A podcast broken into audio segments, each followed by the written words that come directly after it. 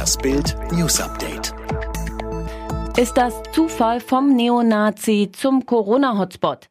Erst braun, dann pink. Wenn der Landkreis Hildburghausen in Thüringen mal in die Schlagzeilen gerät, dann ist eine der beiden Farben dran schuld. Letzte Woche verpasste das Robert Koch Institut dem Landkreis eine Farbe, die es bis dato auf der Corona-Landkarte gar nicht gab. Weil offenbar auch das tiefste Rot nicht für sieben Tage Inzidenzen von über 600 ausreichte, wurde Hildburghausen als einziger Kreis in Deutschland pink eingefärbt. In den vergangenen Jahren dagegen fiel der Landkreis immer dann auf, wenn tausende Rechtsextreme zum jährlichen Rechtsrock-Festival aufmarschierten. Unionsinterne Kritik am Merkel-Söder-Kurs. Skiurlauber sind nicht das Hauptproblem. Der Wintersporturlaub wird abgesagt, zumindest wenn es nach dem Willen von Bundeskanzlerin Merkel geht. Doch es grummelt in der Union, denn Skiurlauber sind offensichtlich nicht für alle der größte Risikofaktor. Umso dringender müsse die Politik hunderttausende Reiserückkehrer ins Blickfeld nehmen, die aus Ländern mit vielfach höheren Infektionsraten als in Deutschland nach den Weihnachtsferien zurückkehren. Das findet Wolfgang Steiger, Generalsekretär des Wirtschaftsrates der CDU.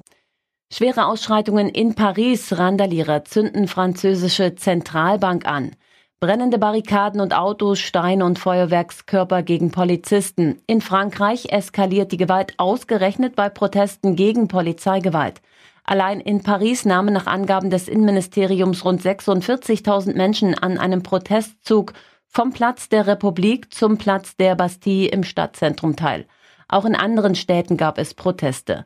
Auslöser war ein Video, auf dem zu sehen ist, wie ein schwarzer Mann von drei Polizisten minutenlang zusammengeschlagen wurde. Supertalent anti-erotisch, Bullenabfuhr für Burlesque-Tänzerin. Heiße Show, eiskalte Abfuhr. Am Samstagabend wurde beim Supertalent mal wieder blank gezogen. Mit ihrer Performance wollte Burlesque-Tänzerin Mademoiselle Parfait de la Neige der Jury eigentlich ordentlich einheizen, doch dieser Plan ging nach hinten los.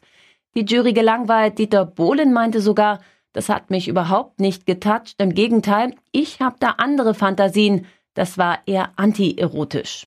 Samuel Koch zehn Jahre nach dem Unfall hätte ich mal lieber auf meinen Bauch gehört. Vor zehn Jahren stürzte Samuel Koch bei Wetten das bei einem Salto über ein fahrendes Auto. Er brach sich viermal das Genick und ist seitdem vom Hals abwärts gelähmt. Zu Bild am Sonntag sagte er, heute denke ich, ich Vollpfosten, hätte ich mal lieber weniger vernünftig abgewogen und mehr auf mein Bauchgefühl gehört.